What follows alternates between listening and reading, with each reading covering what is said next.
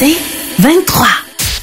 Trudeau-Landry, Express, FM 93.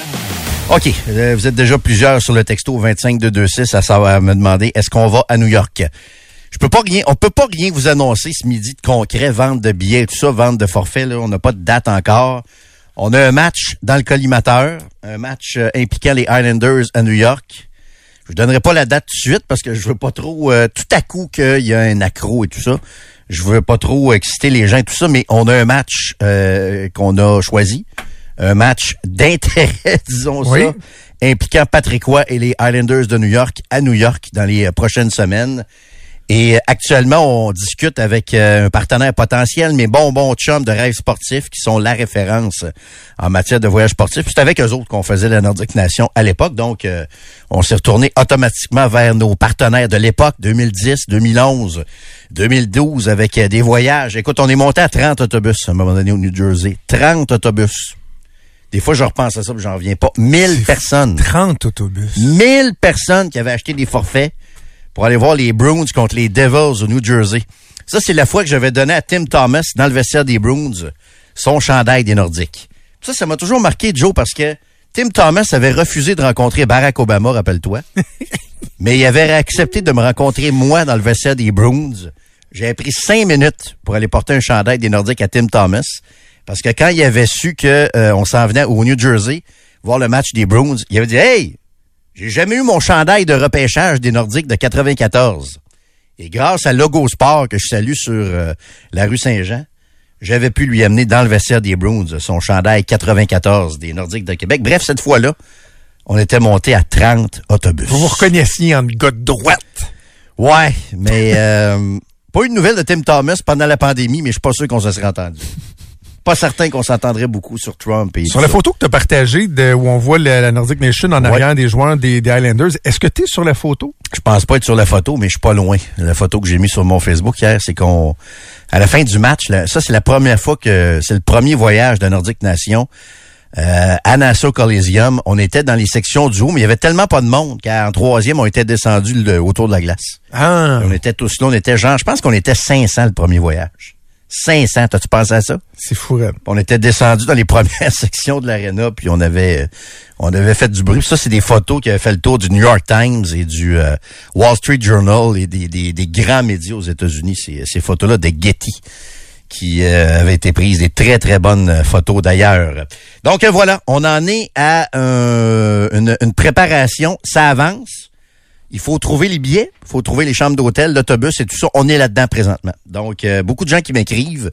L'impression qu'on aurait pas mal déjà un autobus de vendu, je vous dirais, avec l'intérêt que je vois sur euh, les gens qui m'écrivent, les gens qui nous textent au 25226. Donc, ça avance. Très, très bonne idée de Sylvain en passant. C'est quand même une idée de notre collègue Sylvain Bouchard.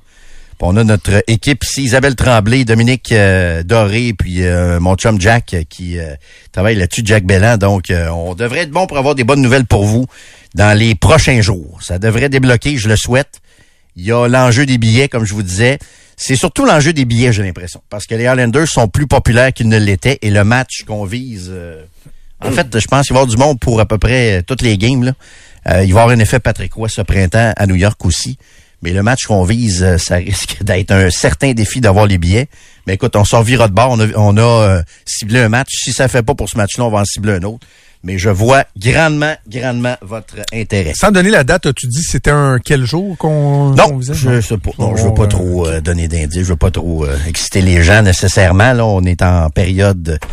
Ben, ce sera J'essaie pas un lundi soir, mettons. Là. Le but, c'est juste de passer un peu de temps à New York aussi. Je sais pas, mais moi, tu sais que tu me connais. Moi, j'aime ça casser la routine de lundi. J'adore ça, les activités Oui. de lundi et du mardi. Peut-être que nos boss et d'autres boss de gens qui nous écoutent voudront pas tant que la routine soit je te cassée. dirais que mes boss sont all-in pour m'envoyer là euh, deux, deux, trois jours. Prépare-toi, là. J'ai eu des discussions avec les patrons ici hier, puis euh, ils sont all-in pour euh, m'envoyer là. Mais là, il va euh, falloir faire l'émission. S'il y, a- s'il y a une émission de Trudeau-Landry, il va falloir peut-être la faire de, de là-bas. Peut-être. Je l'ai déjà si- fait, d'ailleurs. Si tu pars avec euh, des dizaines et des dizaines et des dizaines d'auditeurs de Trudeau-Landry du 93, Oui. je t'annonce que il y a des bonnes chances que ça me tente beaucoup d'être là. là.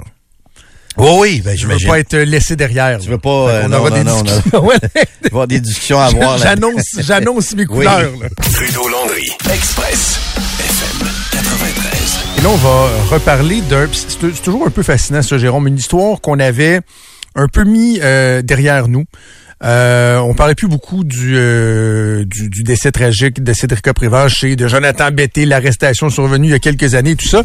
Mais là, si on en parle, euh, c'est de c'est en raison d'une démarche juridique que lui-même et sa famille. Euh, donc, ils peuvent pas se plaindre du fait qu'on parle d'eux, mais donc poursuite de 10 millions contre la SQ. Puis ça faisait bizarre de le voir dans un reportage hier de télé. Euh, en arrière de l'avocat. En arrière de l'avocat, la famille, comme si tout était... Hein, quelque chose d'un peu malaisant, même, j'ai envie de dire. Oui, rien à me reprocher alors que la SQ dit toujours qu'il est super numéro un. Quelque chose d'un peu malaisant. Hier, on avait parlé avec Philippe Bonneville qui, qui couvrait donc les requêtes préliminaires, parce que le procès n'est pas encore débuté Là, on est à l'étape des requêtes préliminaires, mais le juge qui a pris une euh, décision importante sur la suite des choses euh, aujourd'hui au Palais de justice. On va en parler avec euh, notre collègue Stéphanie Gagnon, qui est journaliste à Cogeco Nouvelles. Bonjour Stéphanie. Allô? Donc, la demande, si on, résume, si on se souvient, les, les, avocats de la SQ voulaient que ce soit essentiellement à huis clos pour pas mettre à jour, bon, des, des stratégies, puis on parlait de la chronologie de l'enquête qui est encore en cours, etc. Là, finalement, est-ce qu'on comprend quoi que le juge a un peu coupé la poire en deux? Oui, tout à fait. Je pense qu'on a peut-être trouvé une solution qui plaît aux deux parties parce que le juge a été très catégorique ce matin. Il a dit que l'audience allait se tenir sans restriction. Mais ce qui va arriver, c'est que chaque objection va être discutée, va être débattue par les deux parties. En fait, quand on regarde tous ces documents-là, euh, tous ces documents confidentiels de la Sûreté du Québec, bon, on veut pas que certains éléments, là, vous le mentionnez là, tous les deux, euh, qu'on puisse révéler ça au grand jour. Euh, les avocats de la Sûreté du Québec disent qu'il y a des individus mal intentionnés qui pourraient utiliser ces informations-là dans le cadre de l'enquête de Cédrica Provencher dans le cas de d'autres enquêtes pour justement utiliser l'information à leur avantage.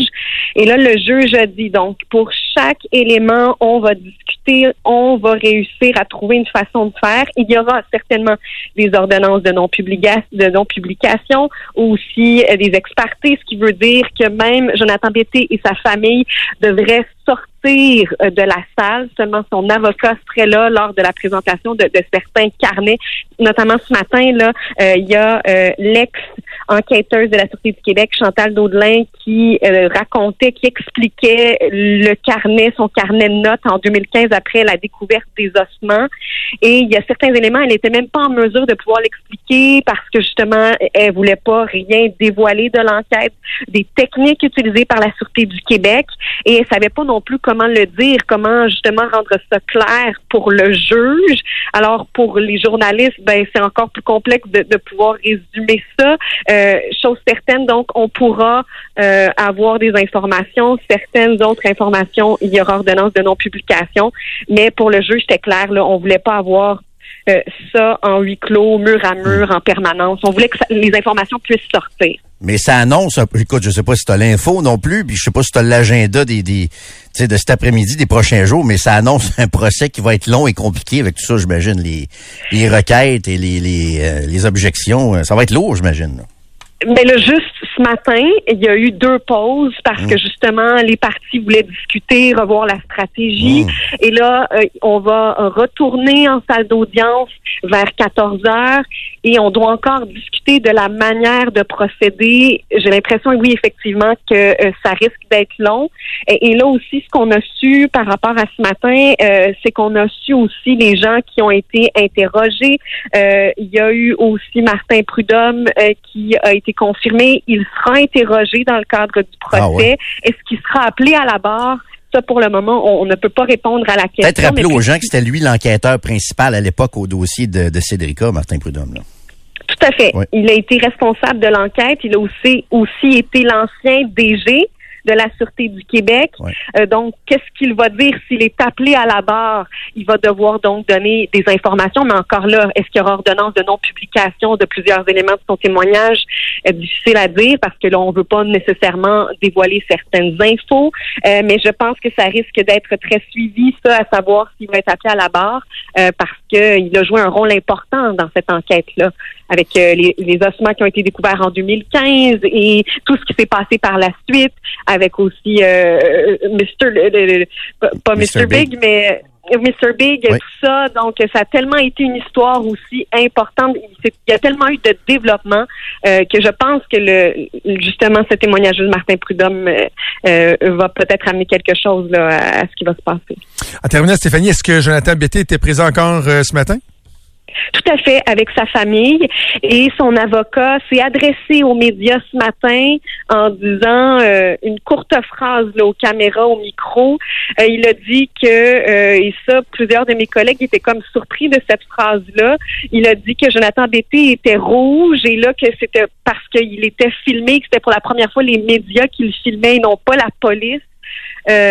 Donc, euh, c'était comme une affirmation avec un sourire en coin, euh, mais reste que pendant les pauses et après, euh, quand tous sont partis pour l'heure du lunch, il n'a pas voulu commenter. Il a dit audience en cours, je ne commenterai pas, et à voir si vers 16h30 il va faire un commentaire aux médias. mais tout ça reste à voir. Là. Pour le moment, il n'y a pas eu de commentaire après là, quand on est allé pour l'heure du lunch, quand tout le monde est sorti de la salle. Merci beaucoup, Stéphanie. Merci. Merci. Stéphanie Gagnon, journaliste à Cogeco Nouvelles. Ce qui est intéressant, puis j'ai l'impression, Jérôme, que c'est pertinent de, le rappeler encore et encore. Parce que mon feeling, c'est qu'il y a des gens qui, dans leur tête, c'est comme, ah là, le procès de Jonathan Betté. Non, c'est Jonathan Betté qui poursuit la Sûreté du Québec pour 10 millions. Mais souvenez-vous d'une chose. Lorsque quelqu'un envoie une mise en demeure à quelqu'un d'autre pour diffamation, par exemple, souvent, il n'y a jamais de suite qui est donnée à la mise en demeure. Pourquoi? Parce que la personne qui euh, allègue avoir été diffamée, ça décide de poursuivre, l'avocat de la personne poursuivie va avoir le droit de la contre-interroger. Euh, contre-interroger. Fait que souvent, quand... Je vais vous donner un exemple. Mettons un politicien, là, qui se fait accuser d'être un corrompu, puis t'es rien qu'un sale, peu de croche, puis ça, puis il envoie une mise en demeure à personne pour y faire fermer le clapet. Souvent, après ça, il va pas poursuivre, parce que ça veut dire que l'avocat de la personne qui a fait ces allégations-là va pouvoir le cuisiner. Ben oui, c'est sûr. Va c'est arrivé souvent dans, dans, le passé. Donc, ce que ça veut dire, c'est que Jonathan Betté, euh, poursuivant la Sûreté du Québec pour 10 millions au civil, il va se faire questionner. Ça veut pas dire que le juge va autoriser des, lignes de questionnement directement sur l'affaire Cédrica euh, Provencher. Mais sur les allégations, par exemple, de pornographie juvénile, matériel qui aurait été retrouvé ou pas, à un moment donné, on le sait plus, on s'est comme perdu dans ce dossier-là. Ce sera pas nécessairement une, partie de plaisir pour Jonathan Bété. Je, je sais pas ce qu'ils sont dit dans la réunion ce midi, là, mais il va vous dire une affaire avec les objections puis la détermination à la pièce ça va être long, hein? Les ordonnances de non-publication, attachez votre truc, là, ça va prendre, euh, oui. On va c'est tout bout de champ, là, monsieur, monsieur le juge, si on veut que ce soit huis clos, non, pas nous autres, parfait, on va en débattre, on va y penser. Oui, oui, oui. Ça risque d'avancer à pas de tortue, mais espérons qu'on qu'on aura accès à un maximum d'informations. Trudeau, Landry, Express, FM 93. OK. Euh, triste anniversaire, mais en même temps, on doit se, se souvenir hein, des, euh, des événements joyeux comme des moins joyeux. Souvent, ne serait-ce que pour se rappeler d'où on vient, de voir si les leçons ont été apprises, si les changements euh, ont été apportés lorsque c'est nécessaire. Et particulièrement dans ce cas-là, il y a des questions qui se posent sur où nous en sommes aujourd'hui. Retour en arrière, donc, dans la nuit du 23 janvier 2014, euh, un incendie se déclare à la résidence du Havre, à l'île verte. Et euh, en bout 32 personnes âgées vont perdre la vie. La moitié avait 90 ans ou plus des recommandations qui ont été faites sur l'absence de gicleurs, des bons vieux sprinklers dans les résidences pour personnes âgées.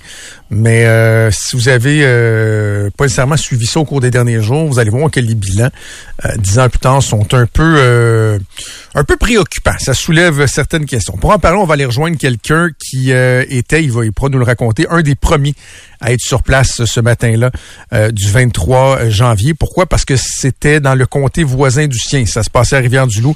Lui, il était, il est encore le député du comté de Matane-Matapédia. C'était un gouvernement péquiste qui était en place à l'époque. Il était ministre délégué euh, au tourisme, Pascal Bérubé, qu'on va aller rejoindre euh, dans son comté, dans la belle, dans la belle région de Matane-Matapédia. Monsieur Bérubé, bonjour. Bonjour Jonathan, bonjour Monsieur Landry. Bonjour Monsieur Bérubé. Monsieur Bérubé, euh, vos, vos, souvenirs, comment vous avez vécu ça, comment vous l'avez appris, qu'est-ce qui s'est passé dans, les hmm. premières heures suivant cet épouvantable drame?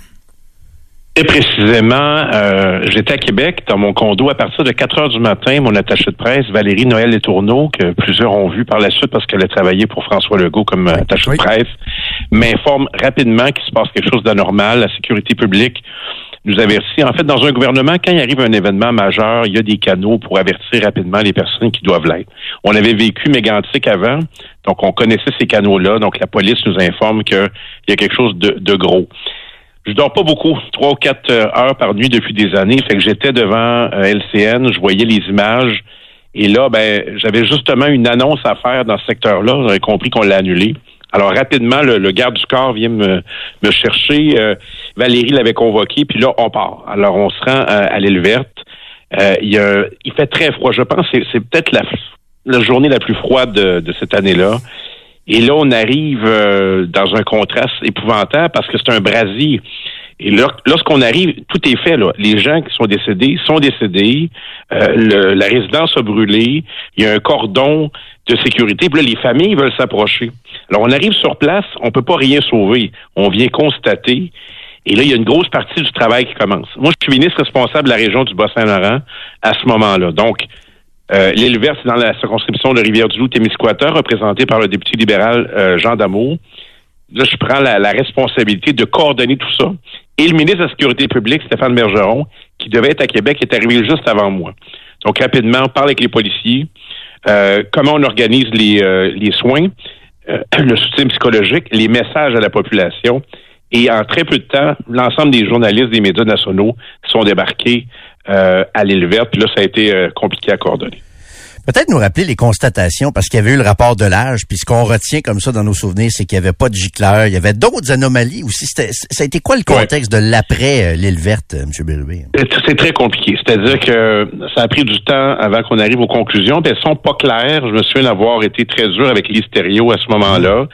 Et lorsqu'on regarde aujourd'hui, ne serait-ce que celle qui relève de la sécurité publique, qui d'ailleurs avait demandé à l'époque, je suis un peu étonné de lire dans le journal de, de, Québec que le, ministre de la Sécurité publique veut, veut, pas en parler. Pourtant, il y a six recommandations qui relèvent de son ministère et ça fait plusieurs fois qu'il lui demande d'intervenir. Il veut, il veut pas dire où on en est au Québec sur les recommandations. Pourtant, c'est important. D'abord, sur la cause, ça n'a jamais été clair. Il y a des gens qui disaient que c'est un article de fumeur ou une défaillance électrique. Dans tous les cas, il faut savoir de quoi on parle. Les gicleurs, évidemment, ça peut pas être la, seule façon de sauver les gens. Évidemment, idéalement, il n'y aurait pas de feu.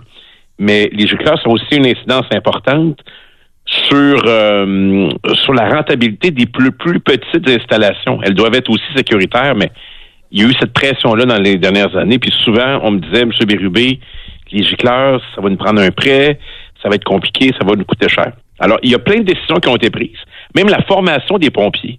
Moi, je me souviens qu'on a fait une annonce assez rapidement pour euh, mieux équiper, mieux euh, rémunérer les pompiers volontaires. Il n'y a pas trop de suivi de ce côté-là. Donc, il y a quand même un, ensemble de mesures qui originent en principe de ce qui s'est passé, mais le, le rapport est pas très clair. Puis les mesures de suivi, ben on peut pas le savoir. Je comprends pas. François Bonnardel est un homme volontaire, mhm. habituellement. Je comprends pas la raison pour laquelle le gouvernement du Québec ne veut pas dire où on en est aujourd'hui. Parce que tu sais, je lisais euh, ce matin, bon, des, des témoignages, euh, notamment Jean Damour, euh, Sylvain Gaudreau, vous, tu sais, on, on, voit que devant une tragédie comme celle-là, la partisanerie prend carrément le bord, puis fait place à, une entraide, puis c'est bien, puis au travers les, les drames, il y, a quelque chose de j'ai envie de dire de beau dans la politique là-dedans. Tu sais, qu'on est capable de mettre de, côté la partisanerie, mais là, un moment donné, rendu dix ans plus tard, euh, on est on est plus là-dedans. Puis c'est pas de la partisanerie que de dire le ministre de la Sécurité publique non, pas n'était même pas en place lorsque les premières euh, recommandations ont été faites, lorsque les premiers engagements ont été faits, c'était le Parti libéral qui était là, doit rendre compte. Et moi aussi, quand j'ai lu en fin de semaine dans le journal que le ministre refusait les entrevues, refusait de faire un bilan, je, je, je mhm. trouve ça totalement inacceptable. Et, et si c'est un incident isolé, si c'est quelqu'un qui, qui a fumé une cigarette et qui l'a mal éteinte, ça arrive très souvent au Québec, hein, les incendies, l'été comme l'hiver, il y a des choses qui sont inflammables. Euh, je veux quand même le savoir. Parce que euh, s'il y a un feu, est-ce qu'on a des pare-feux? Est-ce qu'on peut protéger les gens, avoir une alarme, avoir des, des gicleurs? Tout ça est important. Puis euh, là, toutes les RPA du Québec ont regardé en direction de, de l'île verte ne serait-ce que pour les familles, est-ce qu'on peut avoir une, vision claire d'on est rendu où? C'est très important. Moi, l'île c'est un petit village comme il y en a plein dans mon comté. Tout le monde se connaît. Toutes les familles sont interreliées. 32 décès, là, c'est probablement un des incendies les plus meurtriers de l'histoire du Québec. Oui. Euh, c'est pas rien. Nous, on avait vécu en plus en 18 mois On avait vécu lac mégantic l'été précédent. On avait vécu l'attentat à Pauline Marois au début du...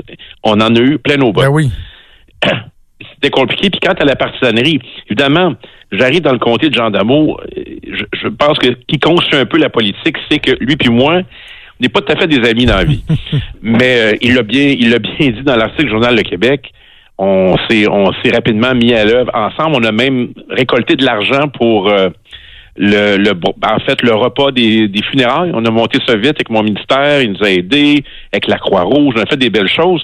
On a installé une salle de presse au Barillet, Barillet, qui est un restaurant qu'on voit là, quand on passe à l'île verte. Et là, ça explosait. Il y avait tellement de monde. Et là, je me suis rendu compte à un moment donné qu'il n'y avait pas de euh, signal cellulaire assez fort. Alors, je suis intervenu auprès de TELUS, puis pas longtemps après, ils ont augmenté la puissance de la téléphonie cellulaire, puis on a été correct tout le temps qu'il y avait du monde.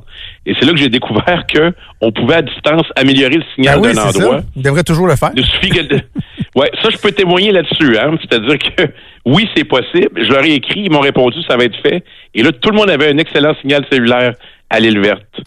Ça, c'est un des mystères de, de cet événement-là. Mais sinon, encore une fois, on arrive là, les gens sont décédés. C'est pas comme si on pouvait sauver des gens d'une noyade. Donc, on, on constate, on est impuissant, il y a des messages envoyés. Puis après, ben, c'est tout le temps la peur de trop en faire, de trop être présent, de faire des points de presse, puis que les gens nous disent, ben là, ça fait opportuniste. Moi, je me questionne beaucoup là-dessus. hein. Même sur la, tra- la tragédie d'Amqui qu'on a eue l'an dernier dans mon comté, à un moment donné, je me disais, comment ça va être perçu, là? Tu sais, les, chefs d'opposition étaient là, le premier ministre, on marchait sur la rue. Je, je, je suis toujours un peu mal à l'aise. Je veux vraiment que si on est présent, ça soit utile. Finalement, c'est les gens qui nous le disent. Si on a senti votre présence qui est utile, ne serait-ce qu'à travers les messages. Euh, sur une, une façon plus large de voir les choses, puis je veux pas accuser le ministre, là, je suis convaincu qu'il a une, une préoccupation pour les, les gens plus âgés, tout ça, mais on dirait qu'on a on- on n'a pas amélioré notre façon de considérer les personnes âgées. Tu sais, la semaine passée, on parlait d'une fermeture euh, sauvage d'une résidence ici à Québec, la résidence Le. Sommet. À quoi deux semaines d'avis, puis finalement, ils vont même fermer ce jeudi. Euh, Il y a plus grand monde qui parle de ça. Tu sais, les, les, les, résidences pour personnes âgées, la sécurité, tout ça. c'est c'est- on dirait qu'on on considère pas les, les aînés au Québec de, à leur juste, euh, euh, au, au niveau juste qu'on devrait le faire. Ben oui, excusez-moi, il y a comme un double renvoi de son, là. J'essaie d'enlever ça. Ben non, c'est pas grave. Euh, bon, OK, je pense que ça marche. Euh, Ouais. Oui, puis euh, des résidences qui ferment, il y en a beaucoup. Les statistiques sont assez élevées partout au Québec. Oui. La vérité, c'est que c'est pas payant.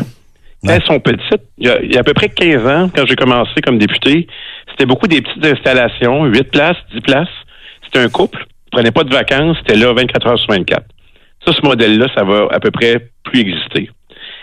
Il est, arrivé d'autres modèles dans des villages, par exemple. BDSR dans mon comté, ils ont dit on va monter une coop, on va bâtir une résidence, pas but lucratif, on va héberger les aînés du village.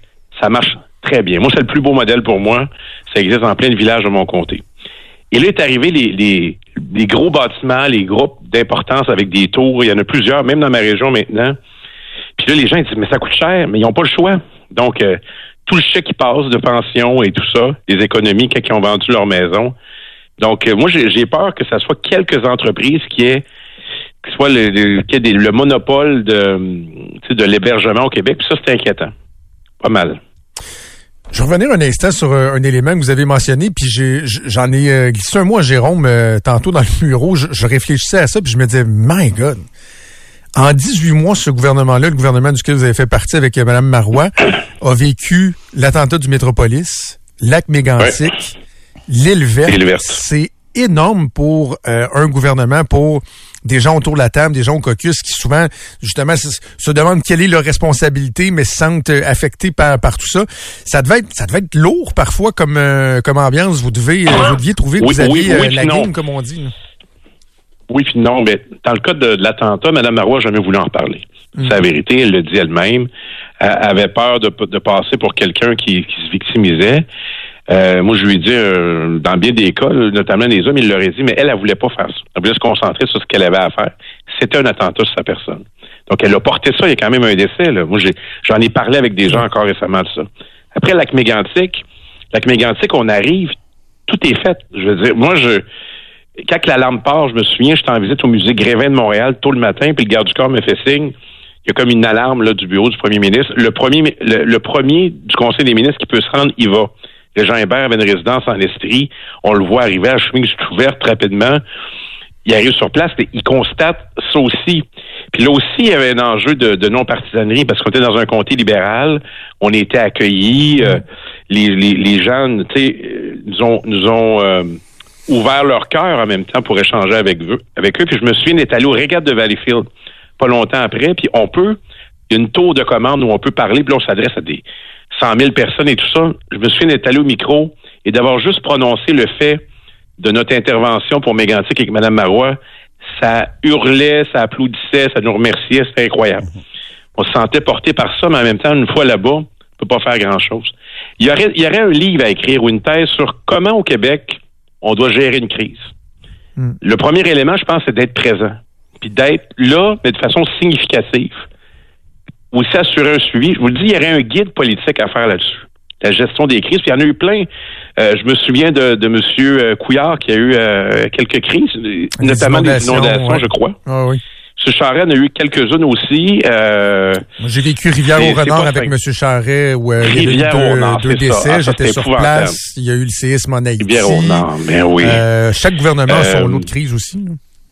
Oui, alors, tu sais, des, des crises où tu as une vraie cellule de gestion de crise, mais où tu, tu poses des gestes qui, qui comptent. Euh, moi, je, je, je m'interroge beaucoup là-dessus sur qu'est-ce qu'un député peut vraiment faire dans les circonstances. Sans que ça a l'air de, mais, mais, mais, c'est intéressant ce que vous dites parce que j'ai souvent parlé de ça avec euh, avec bien des gens parce que tout ce qui touche la gestion de crise, euh, j'aime j'aime beaucoup ça. Puis euh, mon observation, l'observation que souvent je fais, c'est que peu importe le gouvernement ou les, euh, administrations, souvent la réponse initiale est quand même la bonne. D'être présent, de, de voir quels sont les besoins euh, immédiats et tout ça.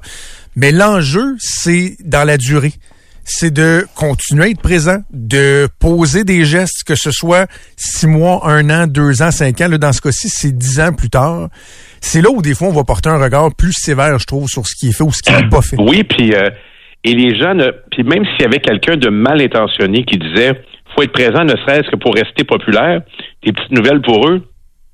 Euh, on a salué notre gestion de Mégantic et euh, on a l'élection tout de suite après on n'est même pas passé proche de remporter. Même chose en Rivière-du-Loup, Donc, les, les gens, euh, ils s'attendent à ça de notre part. C'est pas politique. Soyez là, c'est votre job. Comme des premiers répondants, mais politique. Hmm. C'est important d'être là. Puis si on n'était pas là, on se le ferait dire. D'ailleurs, dans le grand guide des crises, on pourrait commencer en 1986, quand Jean Doré est maire de la ville de Montréal. Et il y a des inondations. Moi, je m'en souviens, j'ai genre 49 ans, là, je suis assez vieux pour me souvenir de ça. Énormément d'eau à Montréal. 87. Et il était dans les ouais, c'est 14 juillet. 86, 14 juillet 87, ça de mémoire, sur des Il était dans les Laurentides, et puis je pense qu'il était, je sais pas les raisons pour lesquelles il n'a pas pu venir, mais ça, ça a fait école. Ouais. Qu'il n'avait avait pas pu se rendre sur place. Ça avait été noté, puis je, je, suis ami dans la vie, moi, avec Steve Flanagan, que je connais bien, qui est un ami, il me racontait la Hydro-Québec, les, les, pylônes en 98, le verglas. Comment c'était d'abord l'importance de, d'être là et d'avoir des symboles qu'on peut identifier chaque jour rassurants. on a beaucoup ironisé sur le, le col roulé d'André Cailly. Ben, c'était comme une figure répétitive. Puis je pense que le gouvernement Legault l'a répété ça aussi pendant la pandémie. Toujours le même lieu, le même cadrage. Hmm. Euh, la même formule, donner des infos. 2 millions de codes d'écoute. Tu sais, c'était le rendez-vous, là. Tu sais, le rendez-vous avec des codes d'écoute incroyables. Ma, blonde appelait ça district, district 13 heures. C'est ça. Fait que. Mais ça me fait penser à quelque chose, monsieur. C'était quelque chose. Ça me fait penser à quelque chose en vous écoutant, monsieur Bérubé. On vous reconnaît comme un, un politicien très proactif. Allez-vous, par exemple, remettre votre euh, costume de prof là, pour aller remplacer les profs qui seront pas là, qui veulent pas donner de récupération là pour à cause de la grève? On disait ça ce matin dans les journaux, là.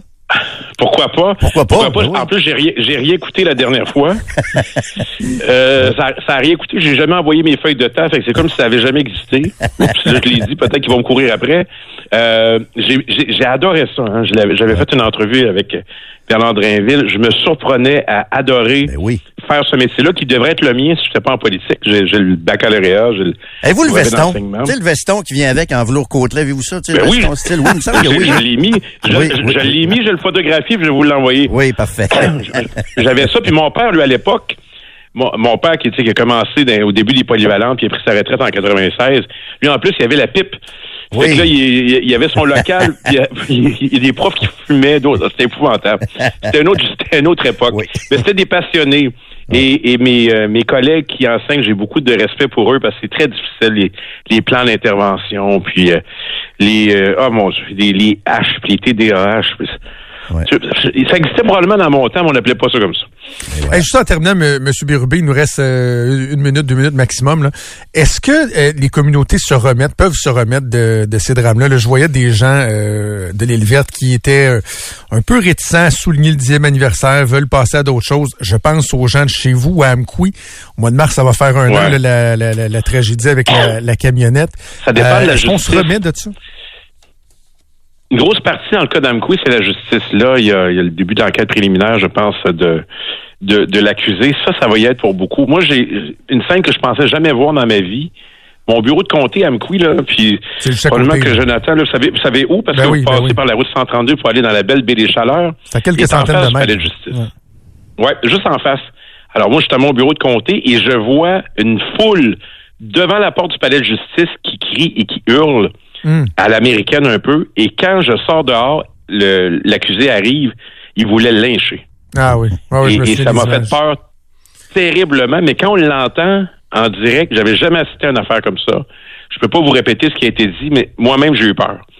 Euh, en espérant que la, la- la justice puisse s'exercer correctement, je peux pas aller plus loin, je suis un parlementaire, là, je veux pas m'aider de ça, mais je pense que ça y fait pour beaucoup, pour euh, penser les plaies quand il y a un, un responsable.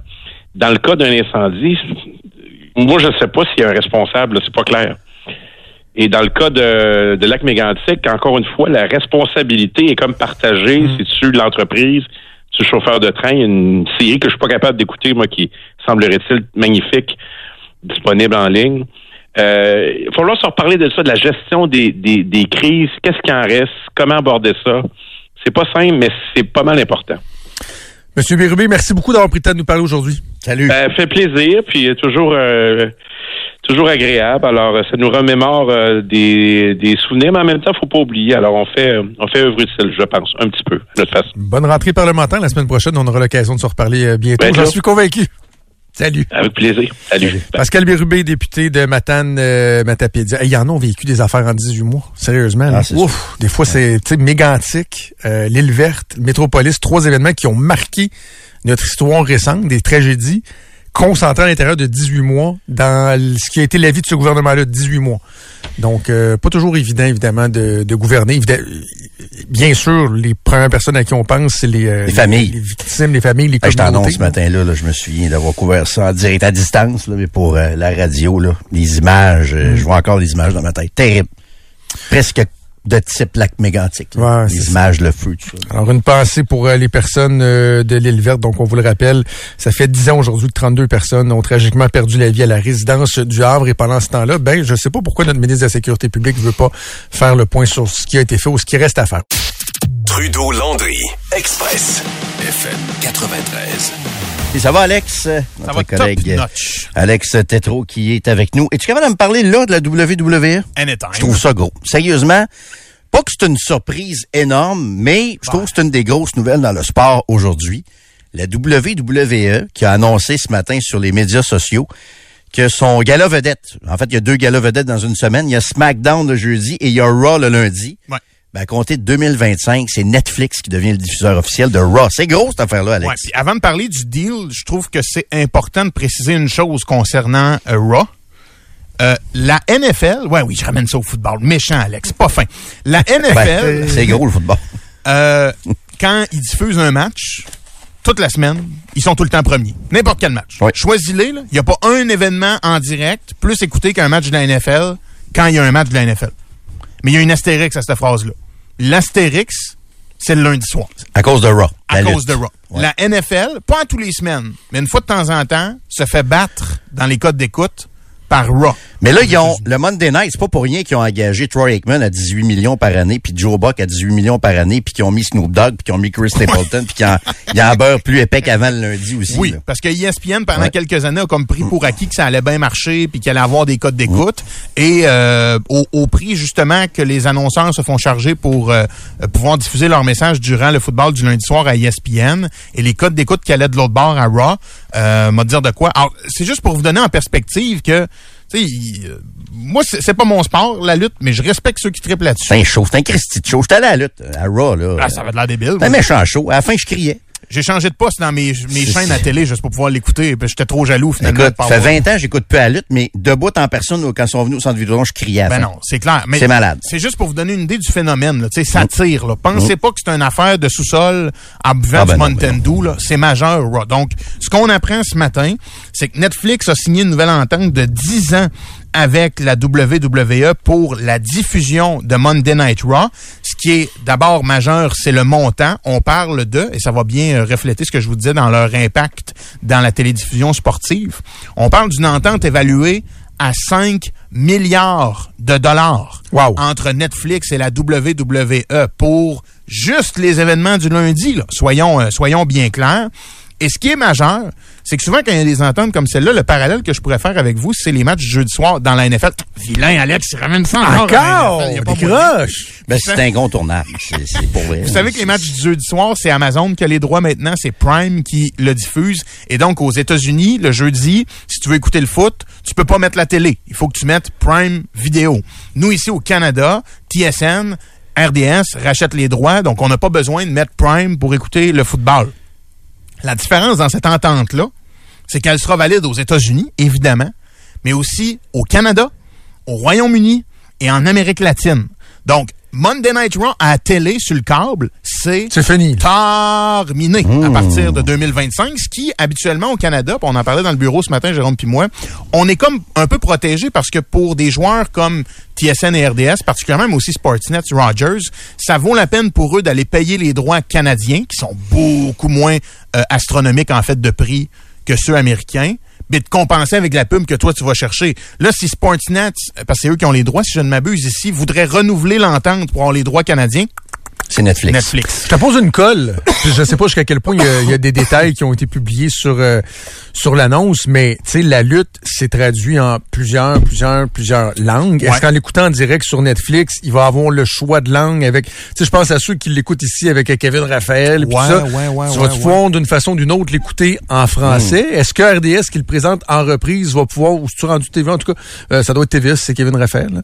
Euh, Est-ce qu'ils vont pouvoir le diffuser en reprise? Par contre, est-ce que tu sais, Netflix ça va juste être Non. en direct Je me- Reprise, non. Ça, je suis à peu près sûr. ils vont-tu, ils vont-tu, vas-tu pouvoir sélectionner ton, ton langage? Je peux avoir le commentateur espagnol, Je puis euh, le, coréen. puis- Le- Le meilleur exemple, si je ne m'abuse, parce que là, j'ai- je me force là, des fois à m'intéresser à l'ancien Impact, mais j'ai bien de la misère. Autant j'aime le soccer, j'y arrive pas, là, Ça, l'Impact. c'est la MLS Mais qui est sur Apple si TV. je ne m'abuse, euh, Frédéric Laure, je sais pas s'il est encore à l'embauche de TVA Sport, mais le Apple TV le langage. En fait, Jérémy Filosa a tweeté là-dessus d'ailleurs. ouais. Il a travaillé un an là-dessus. Ouais, puis ils l'ont tassé. Là, ils l'ont tassé. J'ai aucune idée pourquoi, mais effectivement, le, le soccer en français était aussi sur Apple TV Plus. Donc, on verra pour la lutte. Mais moi, ma question, Alex, mais là, juste, je pense que c'est possible, Joe. Ils sont capables techniquement, de le faire. Oui.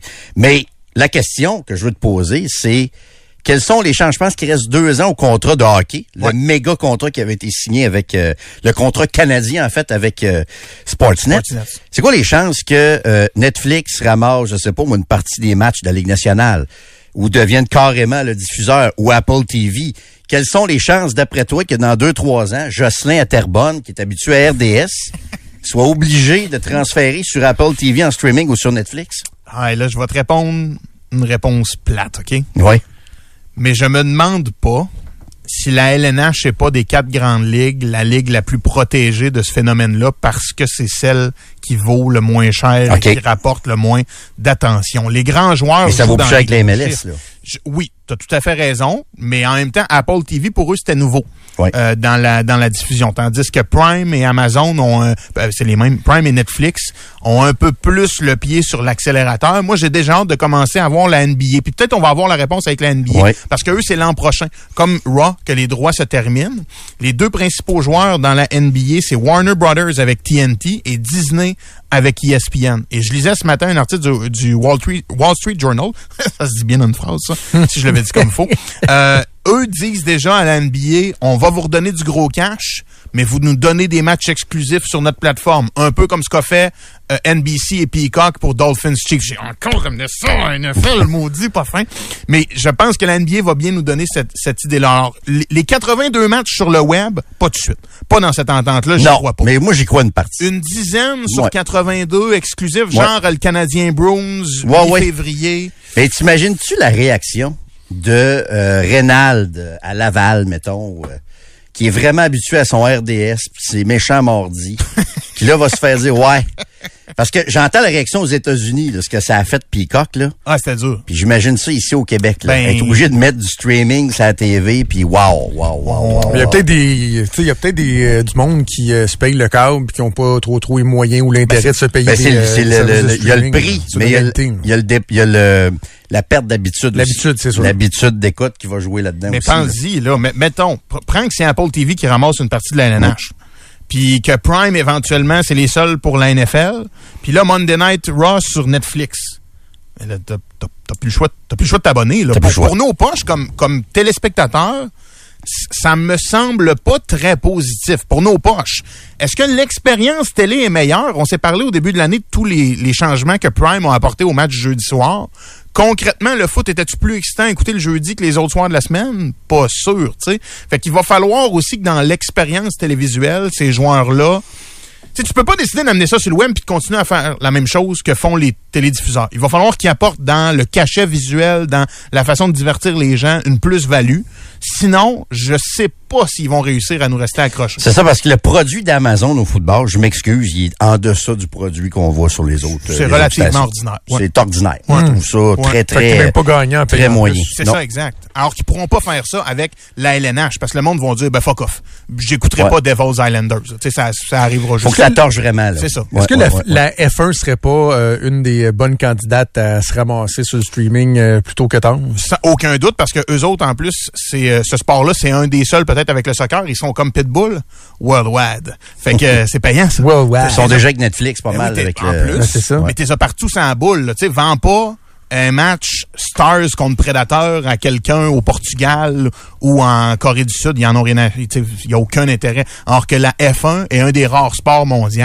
Fait que euh, je serais pas étonné. Je serais vraiment pas étonné. Le golf pourrait se prêter à ça aussi. Sky- oui, le golf, Ouais. t'as raison. Peut-être moins populaire que la Ceux, F1. ceux qui ont fait le- l'expérience soit du, de la MLS là, avec Apple TV ou euh, la NFL avec Prime, est-ce qu'en 2024, 2023, 2024, euh, on est rendu avec des connexions Internet assez solides pour que ça plante genre jamais? Mais c'est tout Ou ça finit par euh, ça bug, puis là faut que tu, C'est que tu ça te restartes prend- ton affaire puis Ça te prend un bon forfait, là. Tu sais, pour profiter vraiment, mettons, du 4K Netflix, là, ça te prend un bon forfait. Des fois, t'as un bon forfait, mais le, le- le principe du streaming, des fois, plante. Là, tu sais, euh, aussi, ça. aussi, mais il faut surtout à la base, même quand ça fonctionne bien, mettons, il faut que tu aies un bon forfait. là. Je veux même pas voir le prix du forfait que j'ai chez nous. là.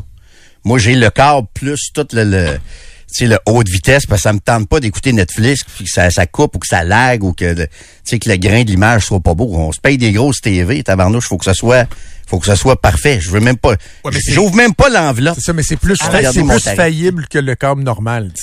Moi, j'ai un très Aussi, bon forfait, aussi. mais ça arrive que si tu Netflix le problème, si tu mon routeur, si tu euh, le câble, le, le, le, le système euh, d'autres de vidéo. Mais normalement, quand t'as un bon routeur- là, faut que tu fasses un reset. Puis là, Mais honnêtement, là, Joe, moi, je me souviens pas que, que Netflix a lâché chez nous. Souvent, c'est un problème avec que le routeur, tu t'en vas faire euh, on-off ou euh, je me. c'est ça, mais ça arrive de temps en temps que ça, ça bug. C'est rare, pareil, je pense. Tu sais, moi, c'est- c'est- ça va arriver que, bon, on fait un petit euh, Reset, du ça. routeur. Mais l'enjeu- si ça arrive en plein milieu de ta game au quatrième quart, Ah, non, non, c'est sûr que c'est talent. moi, moi, je trouverais ça ordinaire. L'enjeu va être à la source, en fait, les gars, pas nécessairement dans vos maisons. euh. Puis je sais pas s'il y a des auditeurs 25 de 26 ou Twitch. Il y a pas un des grands réseaux qui a essayé exclusivement de streamer un gala récemment, tu sais, genre, je vais dire les Oscars, mais c'est pas ça, là. Puis c'était exclusivement en ligne. là. Ils ont dit, on va mettre ça sur notre plateforme, puis ça va être payant, puis le kit. Puis ça a chier, là. Oui, oui. Faire de la Oui, télédiffusion en direct, en ligne, ça prend des serveurs de feu. Non, il y avait un événement qui ça a commencé en retard, il était pas capable. C'était quoi? Donc? Pas à me 25 de 2 6, c'est sûrement les auditeurs qui vont euh, qui vont s'en souvenir. C'est pas une affaire de soccer, c'était pas C'est- quelqu'un va nous le texter, mais la, Mm. la diffusion en direct sur le web, à la source, c'est compliqué. C'est Ouais. vraiment, vraiment compliqué. C'est là où ça peut accrocher. En tout cas, ça va être un bon test pour Netflix avec euh, la lutte. Euh, bien que ce soit gros, c'est moins gros que les autres ligues, mais c'est très, très gros euh, quand même. Puis tu sais, tu disais, Alex, excusez-moi de parler de football, mais je regardais les codes d'écoute du match Kansas City-Buffalo en fin de semaine. Ouais, hein. Juste à CBS, 50 millions de personnes ont regardé ce match-là. C'est devenu le match de division le plus écouté de l'histoire de la NFL. Et c'était l'émission de télé la plus écoutée depuis le Super Bowl l'an passé. C'est Ah, c'est incroyable. Ouais. Un géant incroyable. Je pense que d'ailleurs, dans les nouvelles statistiques cette année, je pense qu'on était rendu à 80 émissions ou même 85 émissions. 93. 93! Prenez les 100 émissions les plus écoutées aux États-Unis l'an passé. Il y avait 93 games de football. 93 games de football. En fait, c'est quoi? C'est 93 games de la NFL. Oui. C'est 96 games de football Ah, parce avec qu'il y en le a college. trois de college. Wow. Et les quatre autres qui restent, c'était Les les Oscars. Ouais. deux adresses à la nation de Joe Biden et le pre-game du Super Bowl. C'est c'est un géant, la NFL aux États-Unis. Trump avait dit que c'était tout fini ça. la NFL Oui, là, oui. avec l'histoire du, du genou à terre. là. C'est C'était vrai. fini là, de, de failing Ouais, NFL. ouais, non. Tout sauf ça euh, présentement.